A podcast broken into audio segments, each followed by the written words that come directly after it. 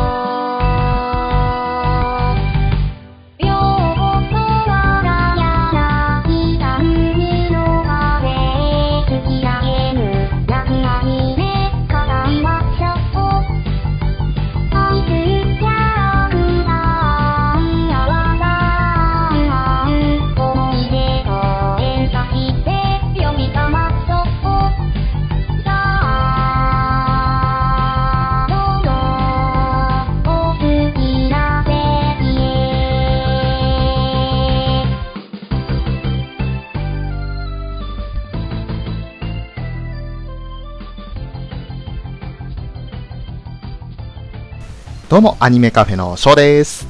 ラッキングでございます。本日もよろしくお願いします。よろしくお願いします。さて、まあ、本題といたしましては、本日は、えー、いただいていたお便り会の紹介と。お便り、はいはいお便り会の紹介じゃなくて、お便りの紹介ですね。はい。をさせていただこうと思うんですけれども、はいはい。そうですね、まずは、最近、どうですかウラキングさん。何か面白いこととかありました？そうだなこれといって面白いことはないんですけど、はい。まあまあ、あのーこの収録してる前日に、えー、なんか、でしょうね、別に特に、こう、行くつもりがあって行ったわけじゃないんですけど、はい秋葉原、秋葉原の方にちょっと出向きまして、おー。えー、ふらふらしてまいりました。まあ、私はちょっとね、そこで何をしたか知っているんですけれども。ねえ。あの、なんか本当に思い立って、もう何の目的もなくふらーっと行ったんで、とりあえず、はいえー秋葉原駅周辺を歩き回り、えええーまずガンダムカフェの 写真を、入り口の写真を撮り、はい。えー、翔さんに送り、はい、いただきました。そして、えーと、まあ日課じゃないですけどね、僕の好きなゲーセン巡りをしまして、はい。まあ、どんな UFO キャッチャーのプレゼンが出てるのかなと見て回って、ええ。お、ちょっと良さげなものあるなと思ってはい。撮ってきましたのが、はい。ラブ、ラブライブシャンシャイン、ちょ、ちょびるめフィギュアおー。で、えー、今、シャロンの3人が出てるみたいなんですけども、お、チカとヨウとルビーですね。ね、えー、ということで、まあ、ソウさんがね、もう、ようちゃん、ようちゃん言ってるんで、はい。撮ってこようかなと思って、えー、撮ってきちゃいました。うわー、すごい。ただね、はい。今回ちょっと、ちょっとだいぶお布施の方が、だいぶ多めになっちゃってまして。あのね、思、思いのほか難しくてね、一体、おいくら万円かかったんですか？えーっと、合計で3500円使いました。一つ取るのに、3500円。はい。うわ、おおですね。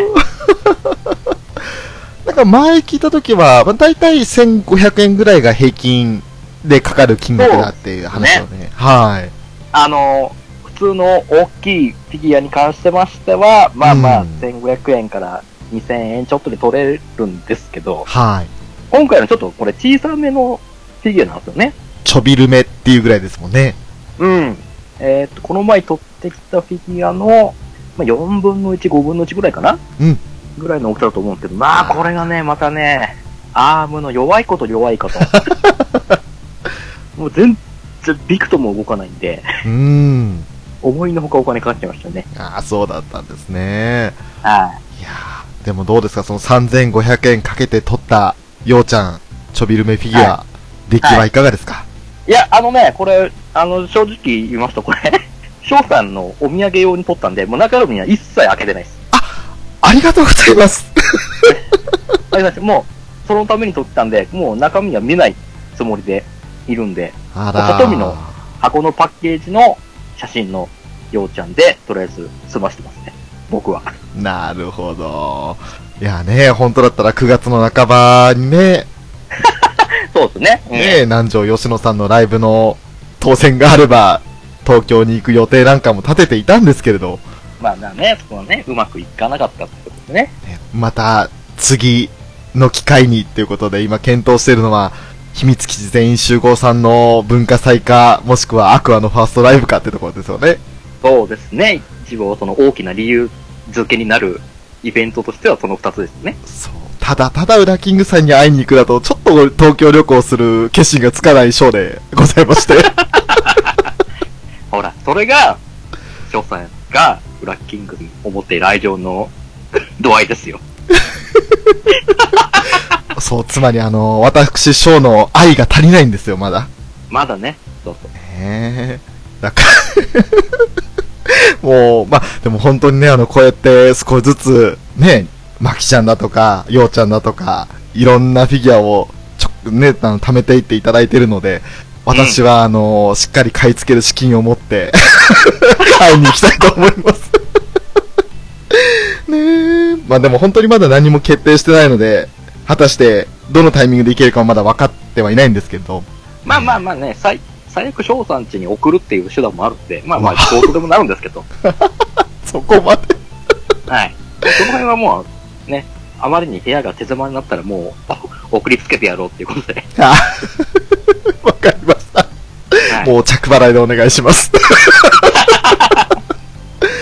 えーまあ、そんな今日はですね、お便りを紹介させていただく回としてやっていきたいなと思っておりますけれども、はい。まずはですね、あの、先日8月3日のツイキャスの時に、ちょっとあの、うん紹介しきれませんでした。7月のですね、えー18日以降31日までの分と、そして8月3日以降の8月、えー20、今日6日なので、26日までということで、紹介させていただきたいなと思っております。どうぞ、よろしくお願いいたします。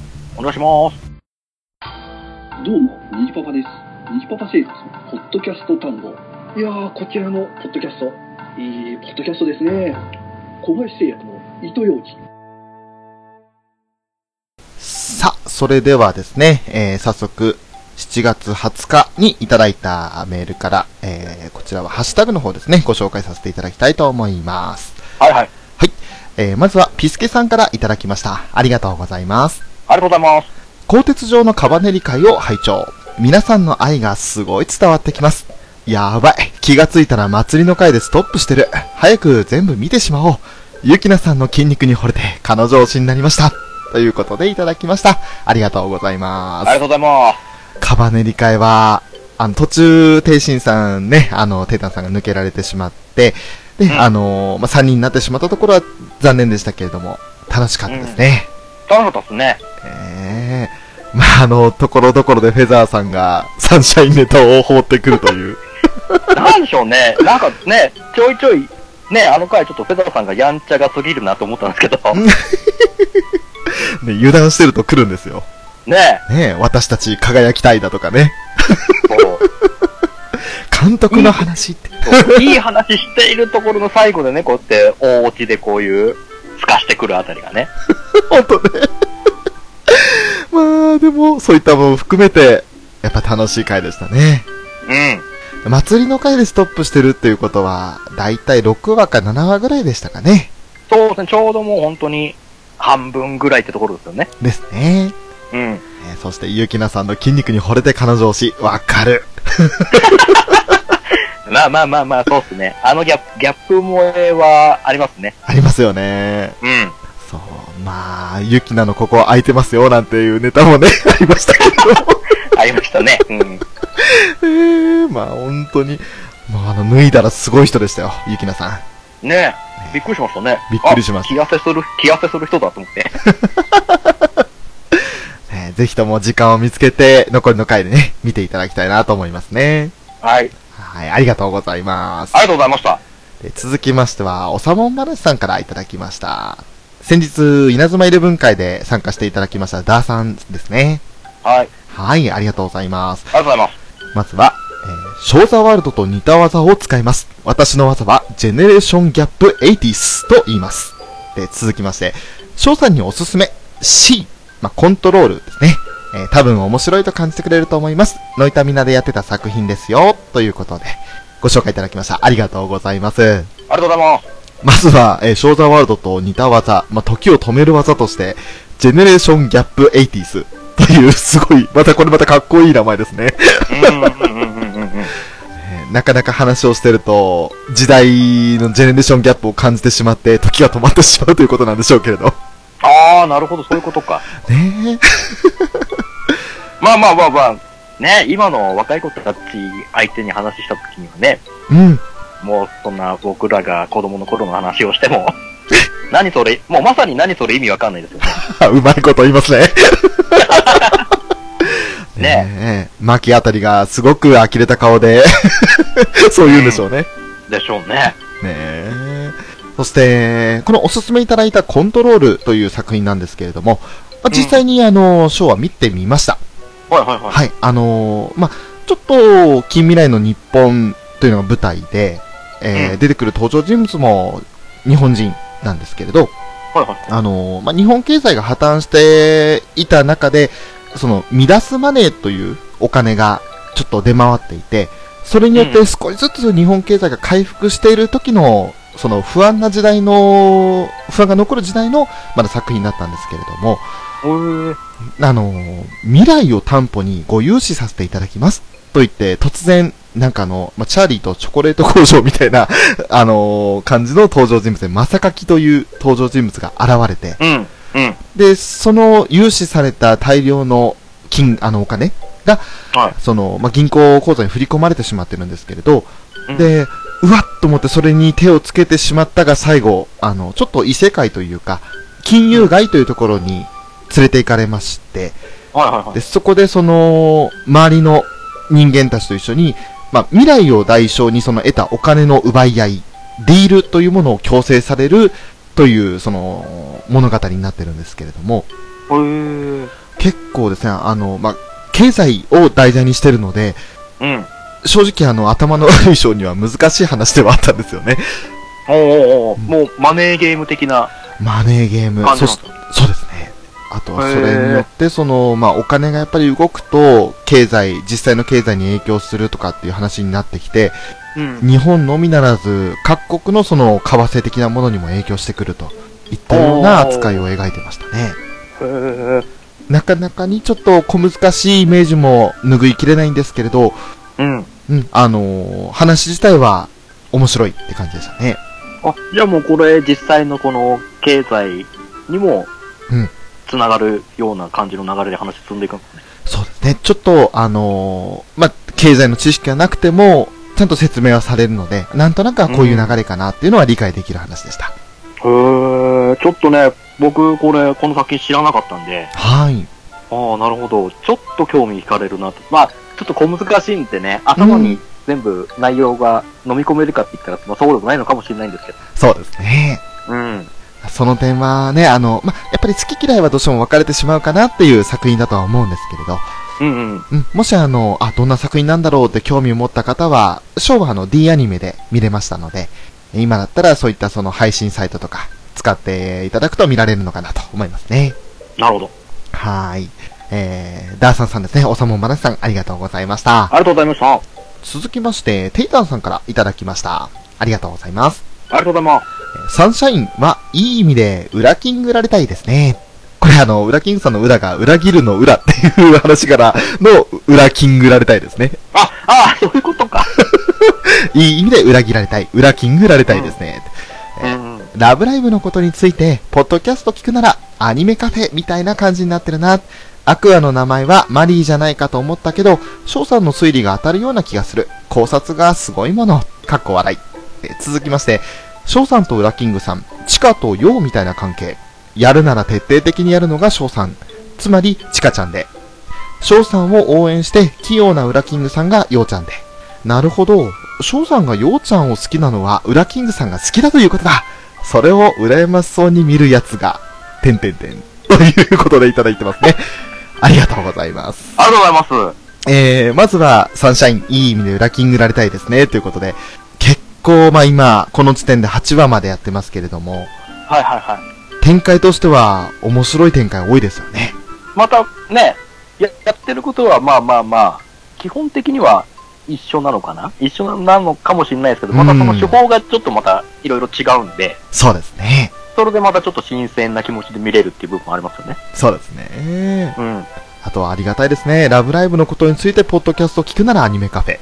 ね、ただね、僕ら本当に、話したいってだけでもうすぐ、すぐ、すぐ話してるってだけなんでね。もうそうですね放送見た後に。もうただただショーが欲望のままに話をしてるという、ただそれだけですからね。はあと、これはまだわからないままですけれど、アクアの名前を考えたのは、テイタンさんはマリーじゃないかなと思ったと。い。うんでも、まあ、私らはね、あの、カナンじゃねえかという話をしてたわけですけれども、はいはうん。これはまだ8話の時点では描かれてないのでわからないですもんね。でもなんか、こう、マリーはこの、率先してスクールアイドルをやったって形ではなかったんで、8話の時点では。はい。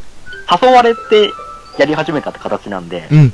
もしかしたらその子がね、グループ名を決めるのは、あれかなと思ったんですけど、でも逆に、あの、1年生の時のマリーは、あまり乗り気じゃなかったけれども、3年生のマリーは逆に、あの、みんなと過ごしたあの時を取り戻したいって言ってたので、名前を考えたと考えてもおかしくはないかもしれないですよね。あー、なるほどね、そうか、そうか、そういう線もあるか。はい。うんうんうん。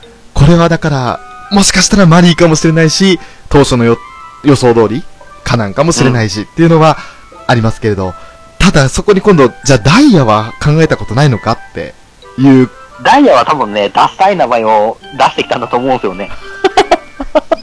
このね、3人、ね、何人の感じで言うと多分その、落ち的なポジションなのかなと思うんですよね。あの3年生の中では。はい。もう、あの、ガチライバーじゃないですか。えね、私は断然エリーチカって言ってるぐらいなんで。まあそういう方向の立ち位置なのかなって思うんですよね。えうーん。3年生の中では。はい。なんで、まあ、あの子が決めるのはちょっと僕的には薄いなって思ってますけど。そうですか。なるほど。うん。まあ、そうだな。ダイヤね。ほら、ちょっとこの渋る、渋るような感じ。ねまあそうだ。ちょっと、うん。じゃあダイヤはなしってことで。なんかあの、あれですもんね。それこそリコちゃんみたいにスリーマーメイドとか言ってそうですもんね。そうそうそう。なんか、そういうセンスはあんまりなさそうな感じがするんですよ。おっと。うん。やっぱりその辺もポンコツですかね。そうそうそう。そういうところ、そういうね、そういうのを、なんて言うんでしょう、欠点、欠点、欠点だらけじゃないですけど、普通の、一般的なことは多分できると思うんですよね。うんうん。そこに関しては。ただそういうところに関してだけど、でも、ああ、残念な、ダイヤ様って感じがいいかなと思うんですけど。で続いて、その、翔さんとラッキングさんがチカとヨウみたいな関係ということで、これはちょっと言われたときに、あーって、やっぱ、結局これはほのかであり地下なのかなっていう、そんな感じがしましたけど。ああ、なるほどね。うんうん。とにかくその周りのこと考えないで、ん巻き込み巻き込みで行くのかなと。そう、もうね、思い立ったが吉日でどんどん動いてますね。そうですね。うん。で、そんなね、あの、ショーを見て、ウラキングさんが、まあ、あの入部届を出してくれるわけですよ。ああ、なるほどね。うんうん。水泳部と掛け持ちだけどって言って、ゲームカフェと掛け持ちだけどっつって。うまいなうまいなそうか、そう。確かに、まあ、順番的にもそうっすよね。ね。ゲームカフェ側から入ってのアニメカフェなんでね。そうですね。うん。あながち間違ってはないですね。これからもっと違う番組に出るかもしれないけどっていうことも言われるかもしれない。まあまあ、それはね、お呼びがかかればの話なんで。ですね。はい。で、翔さんがようちゃんを好きなのは、ウラキングさんを好きだということだって言うけど、えーと、これはもう冒頭で愛が足りないと言ったばっかりなのに、そうね。まさかのいいつながりになりましたね。うん。で、それを羨ましそうに見てる奴がいるらしいんですけど、果たして誰でしょうね。誰でしょうね。ねえ。この、気になりますね。いやもしかしたらこれが、テイシンさん、テイタンさんかもしれないですね。あー、なるほど。じゃあ、あの、また、押し入れの影から見てる感じですか？ねえよくあの、ダイヤはね、あの、ルビーがいるところを影から見守るっていうのがネタで描かれること多いですけれど、うんうんうん。どうしてもこの顔文字はそうにしか見えませんね。ですね。はい。テイタンさんありがとうございました。ありがとうございました。では続いて、おさもん話さんからいただきました。ありがとうございます。えー原作者の出身地なのに、バッテリーやってないです。あら。地元フジテレビ系列のテレビ局はアニメ嫌いらしく、ワンピースは日曜朝6時放映です。しかもオープニングエンディングがカットです。へへえー、って。浅野敦子先生、ローカルのニュース番組にたまにコメンテーターで出演してらっしゃいますけど、コメントがあれですわ。と、続きまして、えー、おっと、どうやら7月24日の25時35分から始まるらしい。深夜枠寝てるということで、あ ありがとうございますりがとう。ございます。バッテリー、地元というか原作者の出身地だからこそやってほしいですよね。ねね。で、ちょっと遅ればせながら始まるということで。え。うん。まあ、でもやっぱりその、地元のそのローカル局によっては、まあ、ほその曲ごとの方針でアニメをあまりやんないっていう曲もやっぱあるんですかね。あるみたいですね。ワンピースのオープニングエンディングカットって、ワンピースもオープニングエンディングで5、6分使ってるのに。そうですよね、もう、それ抜っちゃうともうに20分ないですよね、本放送。ですよね。17、8分で終わっちゃう計算ですもんね、多分。うん、いつも前の、あの、前回のお話の振り返りで2、3分撮って、オープニングエンディングで2、3分撮ってってやってるんで。えーそっかね。浅野敦子先生もローカルのニュース番組にたまにコメンテーターで出演してらっしゃいますけど、コメントがあれですわってことはあまり残念な、そんな良くない感じなんですかね。か、ちょっとまたなんかこう、奇抜な感じなんですかね。ああ、なるほど。か、またと、もう本当に、歯に気に着せぬ、辛辣なコメントをするのか。まあちょっと、ね、実際見たことないんでわかんないんですけど、そうですね。ね、どういった方なんでしょうね。ねえ。漫画家さんとかって結構激しい方と、本当になんかあの、あんまり属性には染まりませんよみたいな人もいますし、いろんな方いらっしゃいますよね。そうですね。えありがとうございます。ありがとうございます。続きましては、ピスケさんからいただきましたよ。ありがとうございます。ありがとうございます。えー、お便りキャス会拝聴アニメカフェは本当にみんなに愛されてるポッドキャストだなと改めて驚きましたね。翔さん、ウラキングさんの人徳とパーソナリティ力の賜物ですね。マジで二人の進行力のレベルの上がり方に脱帽してます。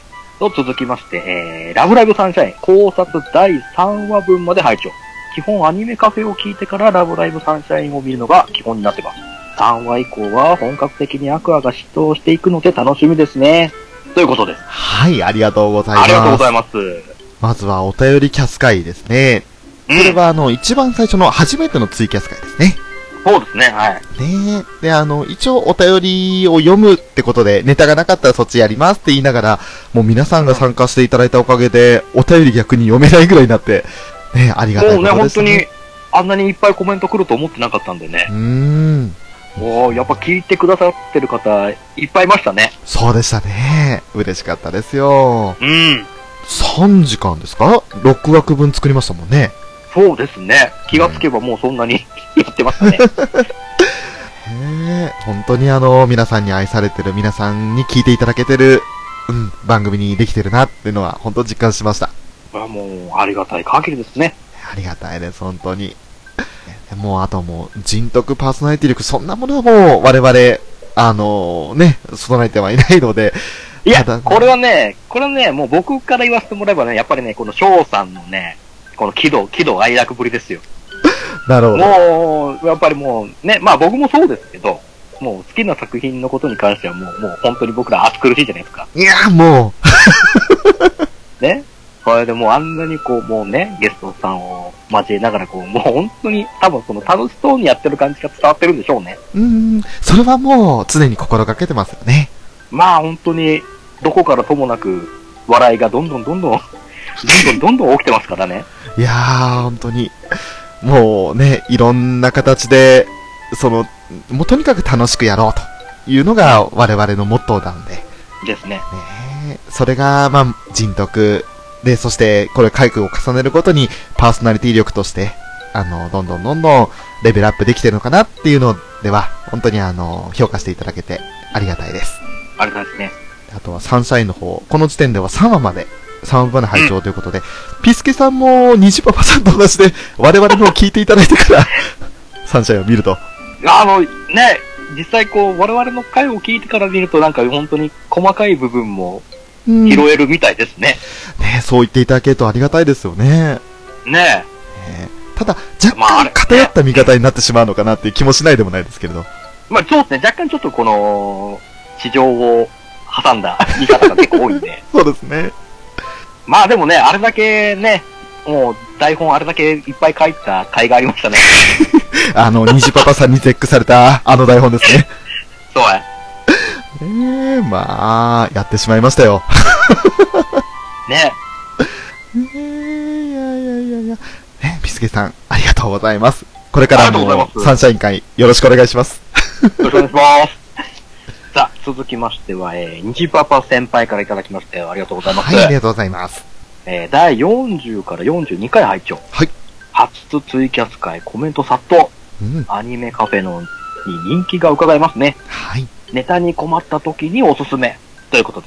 ありがとうございます。ありがとうございます。これも、あの、先ほどのツイキャス会の方ですね。うん。本当に皆さんのおかげで、あれだけ長い時間、そして、たくさんのコメントをいただけて、話が弾みましたよ。まあ本当にね、まさかこんなに、本当に、本当にまあ何回も言いますけど、こんなに聞いてくださって、そんでコメントをしてくださる方がたくさんいて、うん。ちょっとね、まあこんなにこの人気取りのためにやってるわけじゃないですけど、ただただね、自分らの欲求を満たすためにやってる番組なんですけど、そうですね。あ、周り聞いてくださってる方もその欲求を満たしてもらえてるんだなと思って、うんうん。あ、よかった。ちょっとやっててよかった雲式じゃないですけど、やっててよかったアニメカフェですね。いや、本当です。まさかこんな風にね、あの皆さん、まあ、ツイキャスってやっぱり、あの、我々が一方的に喋る、この普通のポッドキャストとは違って、そのリアルタイムでね、みんなに参加していただけるっていうのが最大の魅力でもありますんで、はいはいはいはい。えーこれからもまた時間を見つけて、ツイキャスをやりたいなとは思ってますね。ね、もう本当にね、もう、なんのこっちが準備してなくてもね、どんどんどんどん話題が、ポンポンポンポン来てくれるんでね、そうですね本当困った時には、いいですね、ツイキャスは。ですね。はい。えー、にじパパさん、ありがとうございました。ありがとうございました。えー、それでは、今度は、おさまんばなしさん、ダーさんからいただきました。ありがとうございます。ありがとうございます。どんどん深みに沈んでいく翔さんを見て、作品に恋すると辛いんだよね。止められないんだけど、と、過去の自分を重ねて遠い目をして聞いています。ウラキングさん、そんなことよりサッカーやろうぜということで、ありがとうございます。ありがとうございます。これは、稲妻イレブンを収録する前のコメントですね。ですね、はい。えーまずは、あの、まだこの時は、ショーの本音をさらけ出していないので、ダーさんがね、まだあの、俺に対して、なんでアニメカフェなんてやってるんだろうって疑問に思ってた頃のコメントですね。そうですね。そうなんです。もう、もう作品に恋すると辛い。これはもうね、本当にラブライブに恋してますよ。もうなんかね、もう、ここまで来るともうなんか、すがすがしいですね、翔さん。もうね、今の発言もすっごい気持ち悪いとは思うんですけれど。ねいやもう、もう、もう味として定着したんで、それはもう翔さんの味の一つと。え。ねえもう本当に、一目惚れしてからもう一年経ちましたけれども、こんなに深く恋するとは思いませんでしたよ。つってね。ね もうほんなんでしょうね、もう、なかなか片思いのまま接近しないですよね。うわーうまいこと言う。リッピー。わかる人どれだけいるんだっていうね。ね、本当ですね。多分ね、フェフェザーさんぐらいかな、クスッとしてるの。そうかもしれないですね。いやーね、まあ、あの、裏キングさん、そんなことよりサッカーやろうぜってことで、まあ、その後に、ね、無事に稲妻イレブン会実現いたしまして、はいははい、まあ、楽しく話しましたね。い。いや、もうね、サッカーしましたね。長時間でね。まあね、もう、もうね、正直もう次の作品のね、発売も決定しまして、テレビアニメも決定してるんで、おー。もう楽しみで楽しみでしょうがないですね。なるほど。また盛り上がってきますね、稲妻イレブン。そうですよ。へえ。はい。おさまんばねさん、ありがとうございました。ありがとうございました。あ続いて、虹パパ生活さんからいただきました。ありがとうございますり。がとうございます。第43回拝聴現時点で花丸ちゃんに傾きました。口癖が印象的ですが、何より内面に惹かれますね。今後の花丸とルビーの友情エピソードにさらに期待します。次回は打天使が舞い降りるということで期待大です。ありがとうございます。ありがとうございます。これはもう第4回のサンシャイン会を聞いていただいた時点の話ですね。うん。まあ、あのエピソード見たらみんな丸ちゃんに行きますよ。あの頃はまだ全然ズラ言ってなかったんですけどね。そうでしたね。まだあの、自分で気づいて、ね、言い直してましたね。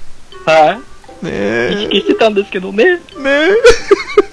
すごい、泣き声。ねえまあやっぱり口癖も、まあズラも印象的ですけど、内面に惹かれると。もうだって、ねえ、ズラ丸ほど優しい子いないですよ。なんでしょう、もう本当にね、人の内面を見ることに関してはもう、丸はちょっと一歩抜きん出た実力を発揮してますからね。そうですね。うん。ねそんなマルとルビーの友情エピソード、さらに期待してますということでしたけども、まあ今のところね、友情エピソードらしいものは、8話の時点までは他にはないですけれど、ただそれでもね、あの、要所要所で、まあ、その後のヨハネも絡んでくると、1年生3人、あのトリオが織りなす、まあ、幸せな感じというか、ね、友達を大切にしようみたいな感じのエピソードっていうのはいろいろ出てきたので、はいはい。ねやりとりが楽しいですよ、本当に。ね楽しいですね。ねで、まあ、あの、結果から言うと、ご第5回を見て、やっぱり虹パパさん、ヨハネに傾いちゃったと いうところでもありましたね。うーん。まあまあまあまあ、まあ、あれだけね、個性の強さを発揮されちゃうとね、うん。仕方ないです。そらね、もう、リトルデーモンになりますよなりますよ、本当ですよ。うん。ありがとうえー、虹パパさん、ありがとうございました。ございました。そして、続きまして、ペイタンさんからいただきました。ありがとうございます。ありがとうございます。さすがお二人の考察に感心して聞いていたんだが、どうしても一つ納得がいかないことがある。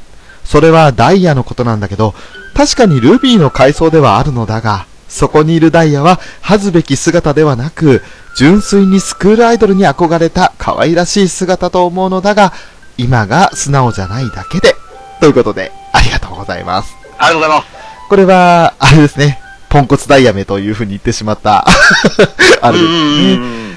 まあ、あの、まあ、いろいろその後のやりとりの中で、このポンコツっていうのは決して、その、マイナスなイメージじゃなくて、愛を込めて表現してる言葉なんだよってことは何回か言わせていただいたんですけれど、はいはいはいはい。ね、まあ、あの、この4話の時点では、まだダイヤは、なんというか、その過去、自分のね、こういったことがあったんだよってことをまだ出していなかったので、うんうんうん。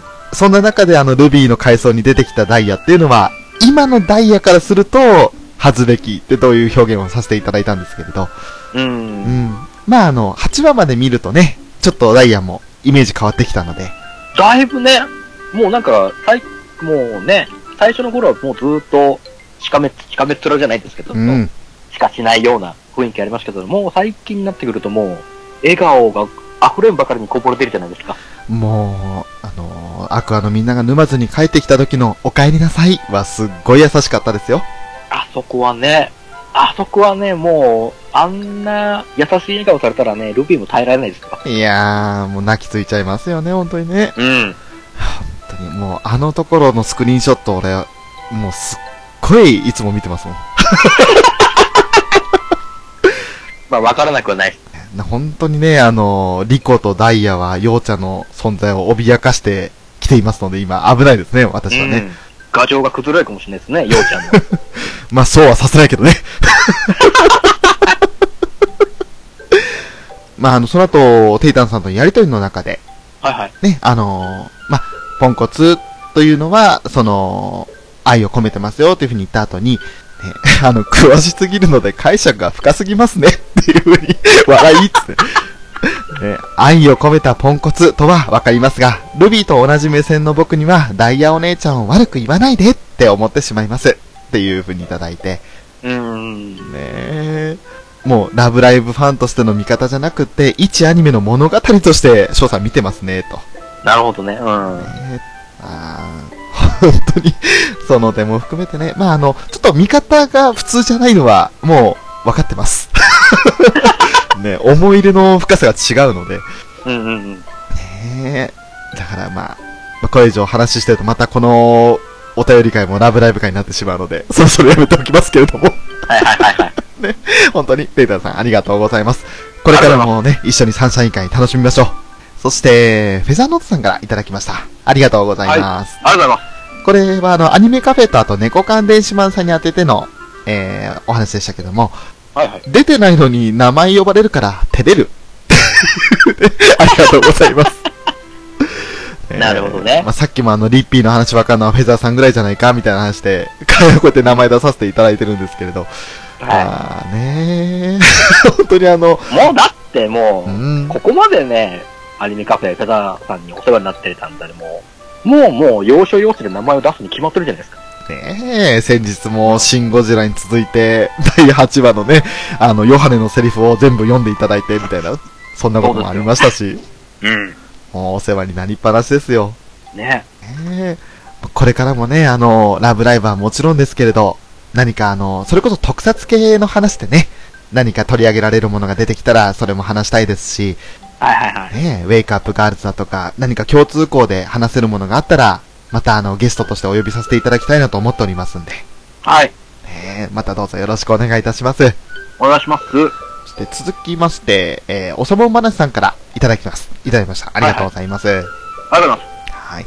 NHK 版のラブライブ2期の最終回が録画できてなかった。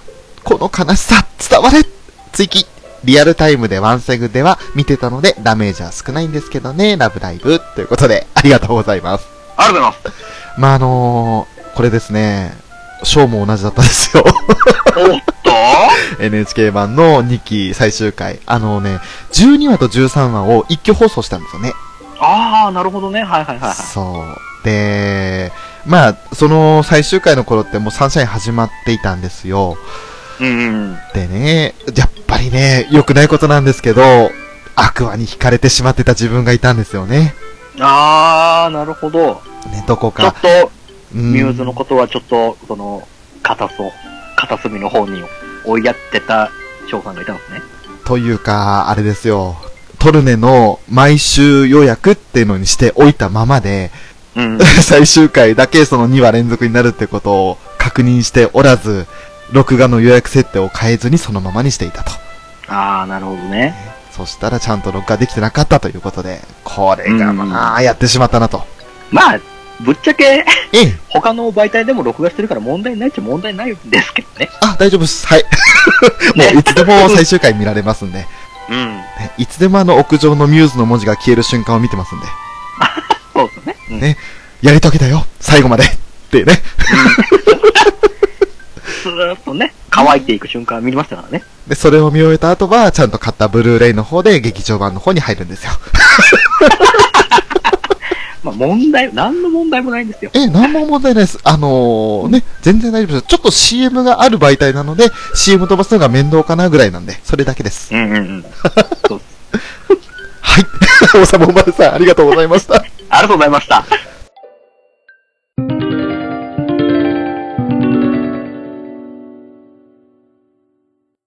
続きまして、大山敏郎さんからいただきました。ありがとうございます。ありがとうございます。えーアニメカフェ最新回拝聴ちゃんなかさんの鼻毛の錬金術師で笑ってしまいました。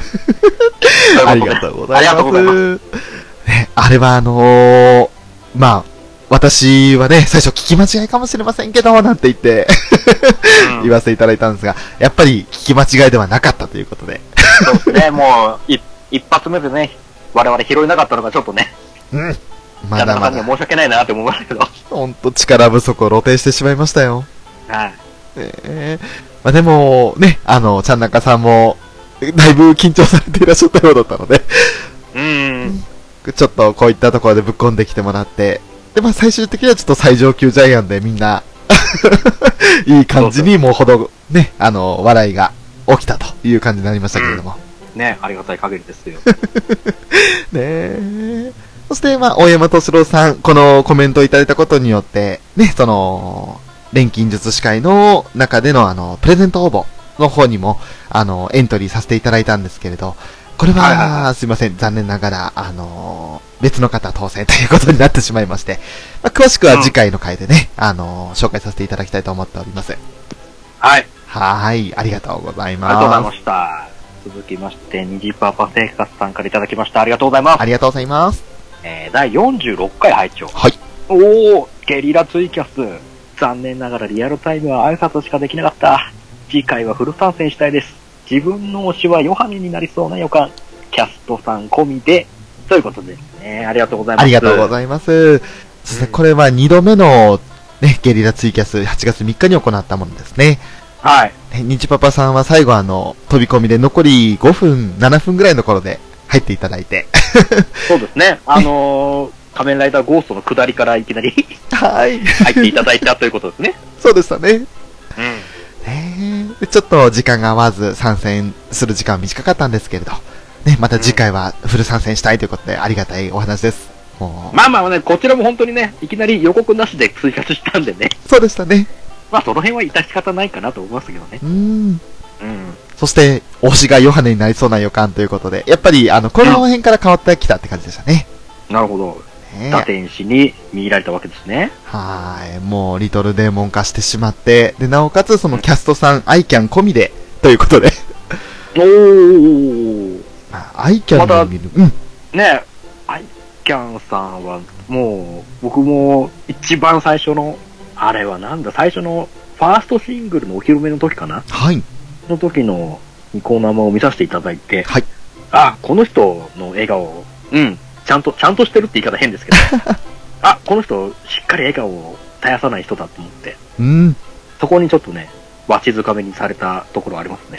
えー、まあ、やっぱり、何より可愛いですし、うん。ね、あと、ちょっと緊張が残る顔も、また素敵なんですよね。ほら、あの子、根は真面目じゃないですか。すっごい真面目なんですよ。そうなんですよ。ね、あのね、アクアの中ですと結構、ぶっ壊れた方が何人かいるんですけど、そういうのがいるせいでね、ちょっとね、メンバー全員ぶっ壊れてるんじゃないかって思われがちなんですけど、ええアイキャンに関しては多分、一番真面目ですよね。あの、中の人がすっごい真面目なのに、キャラクターがなかなか弾けてるので、そのギャップをかなり、あの、なんだろう、戸惑っていらっしゃったってのは最初ありましたよね。もうだからもうまさにあの、5話のヨハネそのものですよね。そうですね。本当に。ヨハネとヨシコの間で揺れ動く、あの感じ。もうまさに、小林さんそうですね。えちなみに、あの、さっき、あの、他にぶっ壊れてる人がいるっておっしゃってましたけど、はい。具体的に誰のことを思い浮かべてそれ言いましたか？いえ、あのね、一番最初に来たのやっぱり僕、古畑さんかな。ああ、やっぱり。古畑直人かなって出てきちゃったんですけど。まああと、斎藤さんも、斎藤さんもいい意味でぶっ壊れてるな。あれ、シャロンの二人がエントリーしたぞ。どうだ、どうだ？あのね、あれももう、古畑さんはもうどっちもいい意味でぶっ壊れてるんですけどね。うんうん。すごいなと思う。圧がすごいなと、あの二人。そうですね。あの二人に挟まれてるアンちゃんがもう、たまにかわいそうになりますもんね。ねまあ、大体そ翔の二さんは人に、うん、ちなみにやっぱり、うんぶっ。壊れてる中の人ってさ誰を思い浮かべました？え、え、アイニャですよ。え、そんなの決まってるじゃないですか。なるほどね。もう、ぶっ壊れ度で言ったらアイニャしかいないですよ。ああ、なるほどね。そっちか。まあまあ、わかります。ねえ、もうあの、ただのおっさんですから。まあ、ほんとね、女子高生の皮をかぶったおじさんですよね。ねえ。まあね、もちろんあの、ぶっ壊れてると、これはあの、すごく面白いとかっていう意味でのぶっ壊れてるなので、あの、否定は一切ないんですけれど。うん。あーとね、あの、アイニャの幸せそうな笑い声聞いてると、いつもは釣られて笑っちゃうんですよね。ああ、わかりますわかります。もうね、ほんとね、我々中年の笑い方なんですね。そうですね。いやー、もう、まあそんな楽しい、あの、中の人の赤も楽しいな、というところですね。うん。ねえ、にじパパさん、ありがとうございました。ありがとうございました。続きましては、隊長、隊長さんからいただきまして、ありがとうございます。はい、ありがとうございます。えー、ツイキャスで予告されていたハガレン会に落ち着きました。はい。この回は私も語りたいと思いつつ拝聴。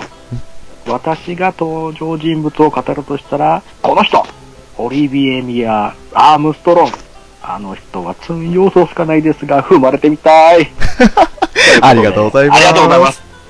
ね、あのー、ま、すっかりすいません、紹介遅れてましたけれども、隊長さんと大山敏郎さん、こちら、あのー、多分投稿初めてだったですね、アニメカフェでご投稿いただいたの。そうですね。ね、本当にあの、はい投稿いただいて、そしてあの、聞いていただいてありがとうございます。ありがとうございます。やっぱりあの、鋼の錬金術師会は、まあ、人気作ということもあってね、あのー語りたいって思いつつ拝聴ということで、ありがたいですよ。はい。ね、ね、オリビエ・ミラー・アームストロング。まあ、この人まは、あね、本当はね、本当はね、あの、アームストロング家の、ね、方々についても語りたかったんですけどね。うーん、ちょまあ、っと、ちょっと本編で語れなく、ね、本当にちょっと語れなかったんですけど、うん、まあ、この人ももう、もう本当に、ド S の中のド S じゃないですか。もうね、本当にあの、語れなかったのが残念でしたけれども、あのーまあ、いいキャラなんですよ。すっごくいいキャラなんですけれど、そして最後の最後まで絡んでくるんですけれど、うん。ね、やっぱりあのーまあ、弟というか、はい。はい。あのムキムキマッチョマンとね、絡むところがやっぱり楽しいですし、うん。ねえ。いやー、この人も、そうだね、やっぱり鋼の錬金術師会は、まあ、機会があればまた作れたら作りたいですね。いや、だって正直まだ本当に、語りたいキャラが本当にまだいくらでもいるんで、いくらでもいますね。やろうと思えばね、何、何回でもやれると思うんですよね。うーん。また、このね、ちょっと、機会を設けて、やらなきゃいけないなと思ってますけど。ねえ。まあ隊長さんも不完全燃焼だったとは思うんですけれども、また、まだいろいろたくさん、いたいあのー魅力的なキャラクターがいるので、はいぜひね、これを機にまたあの見直したりするきっかけになれたらよかった、いいなと思いますね。はい。えーありがとうございます。ありがとうございます。続きまして、虹パパ生活さんからいただきました。ありがとうございます。ありがとうございます。す。えー、第48、49回拝聴。はい。ゲームしかやってないんで、アニメはあんまりわからないですね。そして一つ分かったことは、翔さんが嬉しそうに喋ってるのがアニメカフェなんだなと思いました。ありがとうございますありがとうございます。これは稲妻入れ分会ですね。うんうんうんうん。ねでゲームはやってらっしゃるんですけど、アニメはわからないということと、あと、うん。一つ分かったことが、まあ、あの、ちょっとね、作品を見ていなかったのも原因ではあったんですけれど、はいはいはい。私はあまり、その、まあ、結構テンション低めで喋ってたのもあったので、まあまあまあまあね。知らないとそうなっちゃいますよね。わかりますよ。そうですね。うん。その点も含めて、まあ、嬉しそうに喋ってる、まあ、ラブライブ会あたりのテンションで維持し、喋ってるのが、アニメカフェなんだな、っていうふうに思っていただけて。まあ、これは、あの仕方ないというか、あの、稲妻入れ文化に関しましては、やっぱりあの、ダーさんと、ウラキングさんと、お二人が、まずは、楽しんでいただくための回でもありましたので、まあまあ、そう、まあそうなっちゃいましたね。結果的にはね。うん。まあ、その点はね、あのちょっと、残念だったかもしれませんけれども、これはこれでまたいい話になりましたし、そうですね。ね、とても盛り上がりましたので、うん。えー西馬場さん、ありがとうございました。ありがとうございました。続きましては、隊長さんからいただきました。ありがとうございます。ありがとうございます。す。一気に3本アップ。しかも1時間超え。明日聞かせていただきます。ありがとうございます。ありがとうございます。あのー、えー、すいません、長くて。アニメカフェ、こういうスタイルです。あのー、まあ、プレミアム登録というものをシーサーブログでしないと、その25メガバイトまでっていう制限、アップ制限があるんですけれど、うん。その25メガバイトを目いっぱい使おうという、ちょっとなんか貧乏くさいところが私ありまして。で、あの、1時間24分ってのが、多分、このアニメカフェの編集の仕方だと最長の時間なんですよ。でそれをやっていくと、もう、じゃあ1時間20分は目いっぱい作って、パート2とかっていう風にやっていくので、うんどうしてもね、何か一つの作品取り上げをすると2時間半ぐらいが デフォルトになってしまうという。まあそうだね。そうなんですよね。本当に申し訳ないです。あの、ゆっくりで構いませんし、興味のあるところだけで結構ですので、ゆっくり聞いていただければなと思います。もうほんとね、あの、他の方も結構こう、我々がね、配信をアップすると、あ、腰を添えて聞かなきゃっていう のも聞いてるんで、えーもうだからね、あのーまあ、あんまりプレッシャーにならないように、本当にあの、たかが知れてる作品というか、あの、我々の番組なので、うん。まあまあね。そう、楽しんでいただけたら嬉しいですけれど、負担になるようだったらいつでもやめていただいて構いませんので。もう本当にね、あの、聞きたいところだけを聞いていただければもう、あの、ララブライブサンシャイン会はもうね、本当に、もう好きじゃなきゃもういいです。うん、本当です、本当です。あれがもう真っ先にあの、興味のない方は、エピソード削除していただいていい作品なので。うん。ね、あそこはもう本当にね、もう私利私欲でやってる感じがもう全開なんで。はい、その通りです。だから本当に無理なさらない程度で楽しんでいただきたいなと思います。はい。えー、続いてですね、これはあの、投稿というよりも、まあ、私が個人的にポロッとつぶやいたことなんですけれど、おあー。の38回のおまけの回でね、ウラキングさん、あの、全部の立ち位置をやりたい。ボケもツッコミも笑いも泣かしもっておっしゃっていたんですけれど、はいはいはいそれをたまたまちょっとふと思い出しまして、で、あの、この何でも欲しがる様はまさに最上級ジャイアンなんじゃないかなって思ったんですよねっていうことをつぶやいたんですよ。なるほどね。はいはいはいはい。ちょうどあの、鋼の錬金術師会のところでうん最上級ジャイアンが盛り上がりましたので、はいはいはい。で、でそれをつぶやいた後に、ウラキングさんからね、返答いただきまして、そうっす。もう、ば、バルターって。何でもやりたいわがままボディのじゃ最上級ジャイアンここにいましたってね。えーって、まあ、そんな感じでその、やりとりを重ねていった中でね、あの、まあ、ハガレン会でその、グリード、その、まあ、最上級ジャイアンのネタになったのを、それを上げたのもウラキングさんでしたね。で、グリードに共感できる部分あったというわけですか？なんて、ちょっと茶化させていただいたんですけれど。うん。いやもうね、そこ行ったらもう今度僕がね、いやいやいやいやいや、そうじゃなくて、あの、グリードみたいにこう自分に素直に生きるスタイルが好きなんすよ、つって。うん。もう逆にもう強欲もあそこまで行くとすがすがしいじゃないですか、つって。ね。もう最上級ジャイアンが生まれたもん、この僕がこのグリードを好きっていうくだりを上げたことから生まれたんですよ、つって。もう感謝しろぐらい勢い、ちょっとね。ずうずうしい。もうここでまたこのね、強欲の裏キング出ましたけど、そうそう。ねえ、で、そのきっかけを作ったことを上げて手柄にしようとする、さすが最上級ジャイアンじゃないですかつってね。うん。ねで、自分の欲に忠実すぎると、現実社会ではうまくいかないことが多いから、グリードのような生き方は羨ましく思いますね、なんて言って。そう、そんな流れがあった後ね、もう、ね、このグリード好きの下りを僕がトスを上げて、うん翔さんが最上級ジャイアンっていうスパイクをしたところを、こう、ちゃん中さんがレシーブして拾うっていう、もう、もうチームプレーですやんっていう。ねこうやって、バレーボール的なネタで出していただいたのに、それに対して返したのが、俺あの、ちゃん中さんのレシーブが、テニスの王子様の藤修介ばりのヒグマ落としばりに強烈だったのは言うまでもないですねっていう風に言って、テニスのネタにすり替えたんですよ。ね。せっかくね、これがこうね、綺麗にこう、バレーでのこの一連の流れでもう綺麗に、もう綺麗にまとまってますやんっていうところにこう、今度はもうテニスをかぶってくるっていうね、翔さんを聞いて、もうそこそこ、ね、こうやってテニス、バレーでまとめようとしたのにテニスで混ぜてくるところもう、俺が俺がになってますやん、もう最上級ですやんか、ってね。ねえ。うんいや、本当にね、あの、バレエ漫画で何かその、ヒグマ落とし的な技を使うキャラクター思いつかなくって、うん。ね、思わずその、藤井くんが出てきてしまったんですけれども、ね、まあちょっとこの一連のやりとりは、なかなかちょっと、我々二人面白く話してましたね。なんでしょうね、なんか、へ変に盛り上がりましたね。ね。あのね、こういう話正直ね、あの、ダイレクトメールの方で割とちょいちょいやってるんですけどね。そうなんですよ。うん。あえ、あえてこうね、ツイッター上の方でもみんなの見えるところにさらしてあげて流れになっちゃうからけどね。うーん。そう。だからね、あの、ダイレクトメッセージの方は結構カオスですよね、我々ね。あのね、わあ、どうだろう、引く、引く人は引くかもしれないですね。ねえ、まあ、見せられませんわ。他の人には。うん、これ、これはね、さすがにね、ちょっとね、我々、プライベートな部分も多々漏らしてる部分もあるんでね、そうですね。話せないんですけどもね。でもまあ、あの、この一連のやりとりみたいな感じなのを、えーほぼ毎日やってる感じです。ですね。はい。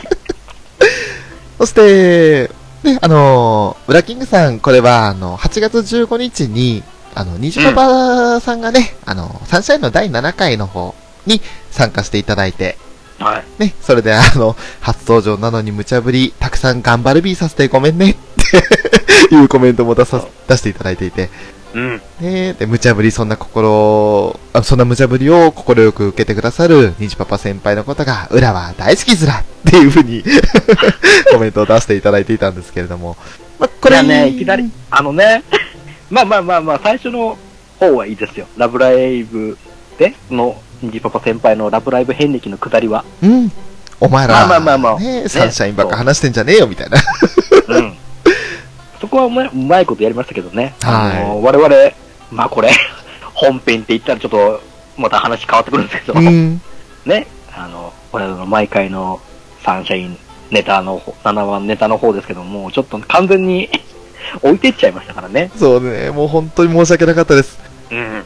え後日、あの、フェザーノートさんからもお叱りの言葉をいただきまして、ね、もう本当にね、もうちょっと話題を振ってやれ、振ってやれってね、本当に怒られたんで。だからもう次回はね、虹パパさんがもっと輝く、輝きたい 回を作らせていただきたいと思ってね、思っておりますので、はい。えーまたあの、懲りずに参加していただけたらなと思います。思いますね。ありがとうございます。そして、ジンダさんからいただきました。ありがとうございありがとうございます。ます。稲妻イレブン会、素晴らしい。ダーさんの熱い思い、雑食ウラキングさんの巧みな伴奏、そして、対して、本作にマイナスイメージがあり、未干渉な翔さんがいたからこそ成り立った神回、温度差、ジェネレーションギャップ、酔っ払いに絡まれ、かっこ笑い、など、ハプニング満載の楽しい回でした。ということで、ありがとうございます。ありがとうございます。ね、稲妻イレブン、もう本当に、まあ、マイナスイメージがあって、まあ、ぶっちゃけ、あの、見る気ないんですよね、みたいな感じの言い方をしてたそうですよ。うんうん。えそれに対してダーさんの熱い思いに、ウラキングさんもやっぱり同じぐらい稲妻イレブン好きでいらっしゃいますから、はいはいはい。ねその二人について行くような振りを見せて全然は、ね、話に入っていかないという将がいたと。うんうんうんうん。えー最終的にはその酔っ払いに絡まれたような雰囲気だみたいなことも言ってしまいまして。えーまあでも、本当にあの回は、あの、まあ最初の頃はね、やっぱり、どうしてもテンション低めのショーだったんですけれど、うん。うん、最後の方はもう本当にテンション上がって、いろんなね、あのー普段出さないでいた本音も出しちゃったりとか。そうですねありましたね。ね、ジンタさんにはもうバレバレでしたよ。いや、でもやっぱ、こういう、本当にもう、プラスとマイナスの立ち位置がある、あって、それが、この意見がぶつかり合うような感じの、うん。あれが多分、ジンタさん的には好きなんでしょうね。やっぱりこう、プラスの意見も聞きたいし、マイナスの意見も聞きたいし、みたいな。そうですね。あの、プラスばっかりで、まあ、それこそサンシャインみたいに、あの、いいことが前提で話をするっていうよりも、こうやって本当に討論のような形で、ねお互いにちゃんと、プラスの意見もマイナスの意見もあって、それがちゃんと一つの番組の中に成り立つっていうのは、やっぱ聞いてて楽しいですもんね。そうですね。ね賛否両論あるってことは、それだけ、やっぱり、話題になるってことですもんね。そういうことですよね。うん。ねあ、でもね、あのー稲妻イレブン好きなダーさん、ウラキングさんには、若干申し訳ないなっていう、この、見てもいないくせに、よう言うなっていうところも若干あったので、せめて見てからね、あの、マイナスな意見を言えばよかったんですけれど。いやいやいやいや、でもね、そういう意見もあっていいと思うんですよね、そういう。もう、ね、僕だって多分そういう、なんでしょう、食わず嫌い的な部分もあると思うんで、うんうん。もう勝手なその、自分の中での固定概念で、うんうん。毛嫌いしている作品も、まあ少なからずある、あるんで、うん。そういうのがあってもいいとは思うんですよね。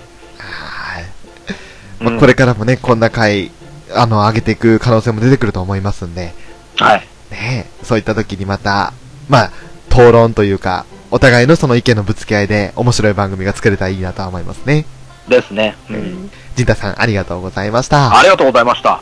続いて、ピスケさんからいただきました。ありがとうございます。ありがとうございます。稲妻イレブン会、拝聴いつもはオラオラと切り込んでいく翔さんが、今回知識のディフェンスの壁をオフェンダーさんと裏キッカーがあの手この手の必殺シュートで崩しているのがなかなか新鮮でした。ということで、ありがとうございます。ありがとうございます。ね、そう、あの、基本はね、あの、私、ショーが好きな番組しか取り上げないアニメカフェだったので、うん。オラオラとね、切り込んでいくのが、大体、その、アニメカフェのスタイルだったんですけれども、うんうんうん。今回は逆にその何も知らない、むしろ一方的な偏見を持ち合わせている状態で収録をしたので、いつもとやっぱり思考が違っていたっていうところはありましたね。そうですね。うんねえ。まあでもね、本当にあの強烈なオフェンスの二人でね、やばかったですよ。でもディフェンス辛かった。まあそうでしょうね。あの、一回ね、こうね、自分がね、逆の立場だったらどうだろうっていうのをちょっと考えてみたんですけどね。うん。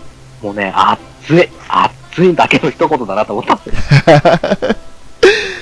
ねえ。いやでも、うん。あの、確かに楽しかったし、新鮮だったってところもあって、あの聞いていただけて、楽しんでいただけたのは嬉しいなと思いますね。ですね。ねビスケさん、ありがとうございました。ありがとうございました。そして、続いて、虹パパさんからいただきました。ありがとうございます。ありがとうございます。第56回拝聴フェザーさんもセリフの割り振りがあるとは。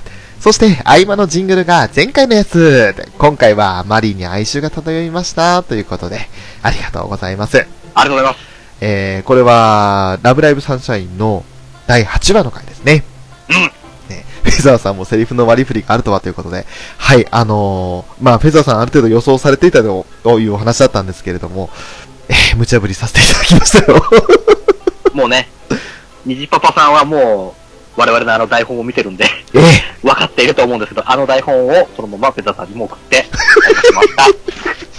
そう。で、しかも冒頭の方では言った通り、あのー、なんとね、セルフコントロールの歌詞を全部書き取ってるという。そう。これはもうね、ちょっとすごいと思いながら。いやー、楽しかったな で、あと、合間のジングルが前回のやつということで、これはもうあの、うんニジパパさんにご協力いただいてね、あのいつも同じ話で、毎週同じ話で盛り上がれるなんて羨ましいにゃーって言っていただいたのは、これからもあの、ラブライブ会の時には使わせていただきたいなと思っております。ああ、もう、ありがとうございました、ニト先輩。あとね、あの、一番好きなのが俺、あの、ポッドキャスト担保一番好きなんですよ。ほらね、どうも、ニジパパです。ニジパパ生活、ポッドキャスト単語。いやー、こちらのポッドキャスト、いいポッドキャストですね。小林製薬の糸ようじ。これ、正直これね、僕が、あの、ニトパさんにお願いしたネタなんですけど、はい。もうやらせたいなと思って、やらせたいなって言い方あれ悪いですけど、もう絶対面白いなと思ったね。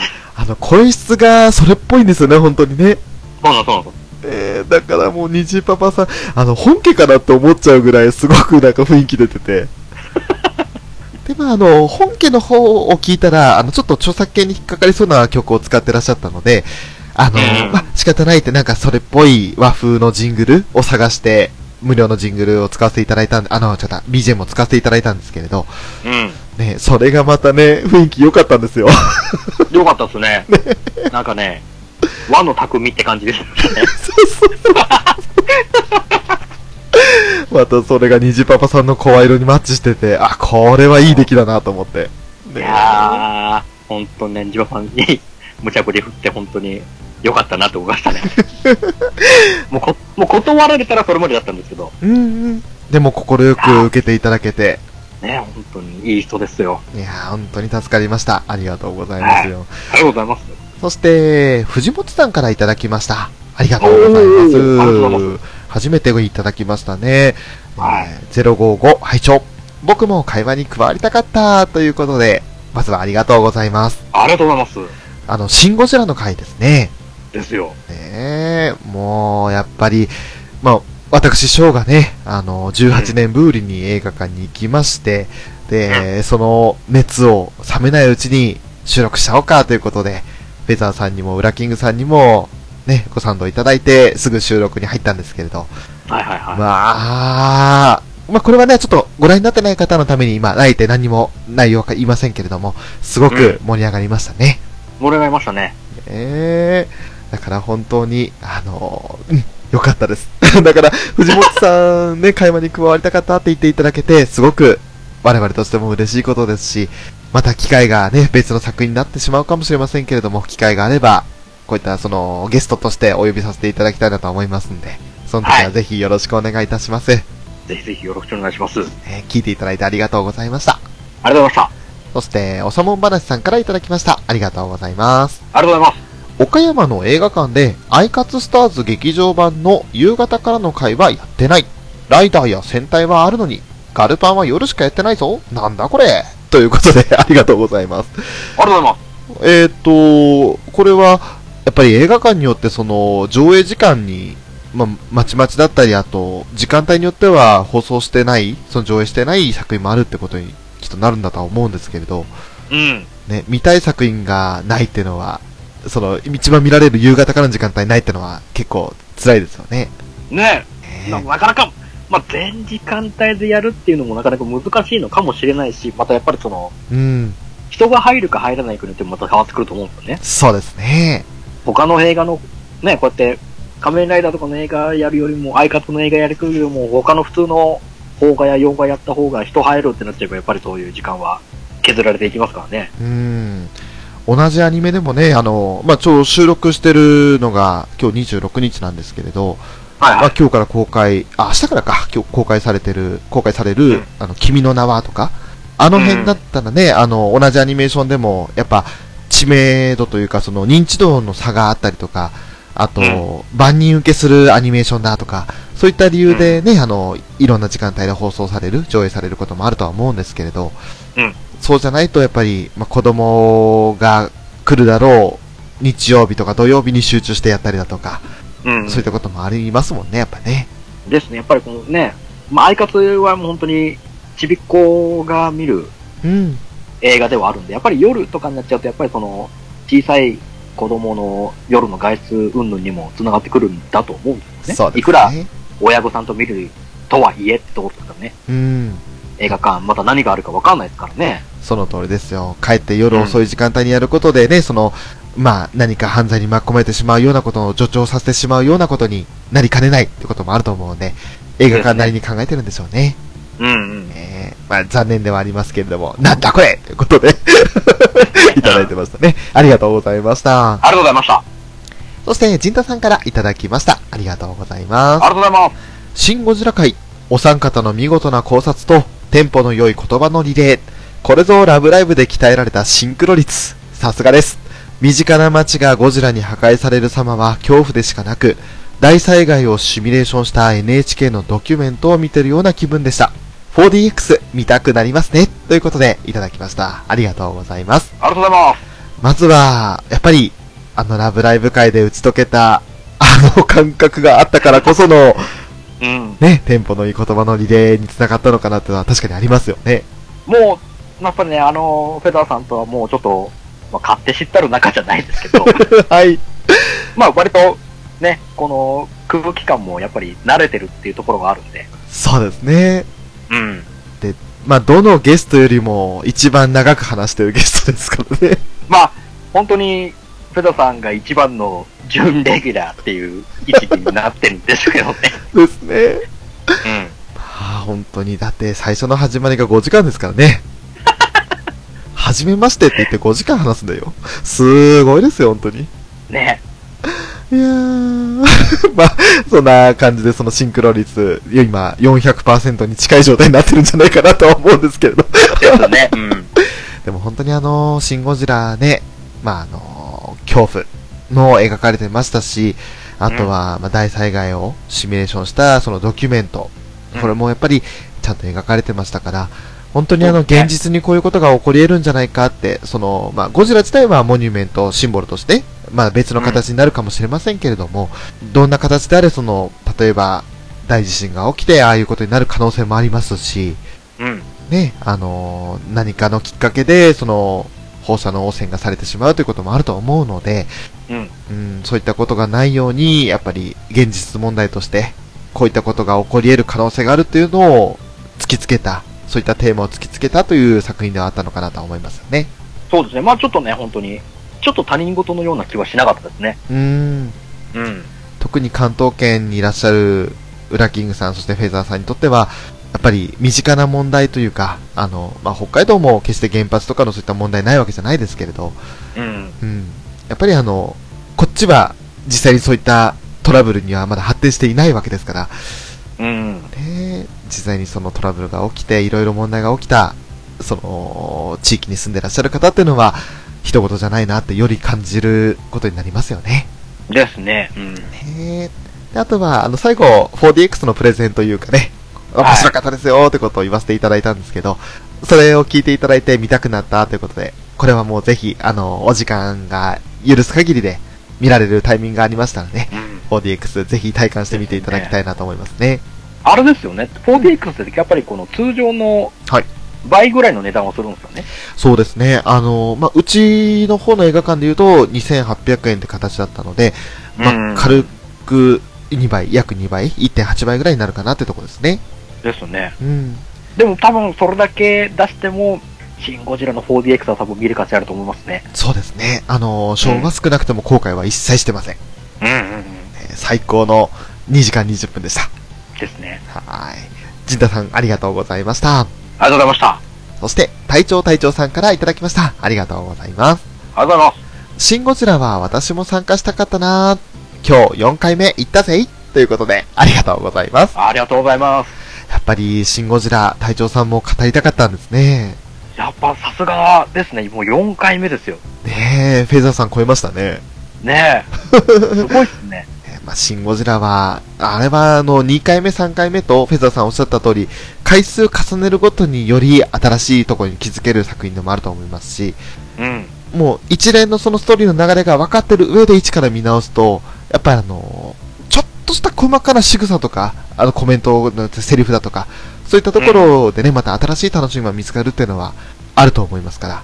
そうですね。ねえ。こうね、4回目、やっぱ、あのは映画館で見る迫力というのは違いますよね。ですね。うん。やっぱり、そうですね。まあ、もちろんね、家庭で料で見るのも全然いいと思うんですけどね。もちろんですね。うん。これは、ど、いや、僕もね、やっぱりちょっと映画館で見ていただきたいなっていう作品の一つですね。うん。家でゆっくり見る作品も、あのその方がいい作品も多分あるとは思うんですけれど、うん特にミステリーだとかその辺はね。ただ今回はその、すごいその迫力が売りの作品でもあったので、はい。はい。映画だったので、そういった点ではね、あの、映画館に足を運ぶっていうのも一つの選択肢になるかなとは思ってますね。ですね。隊長さん、ありがとうございました。ありがとうございました。以上ですね、えー8月、まあ、23日までいただいたお便りを紹介させていただきました。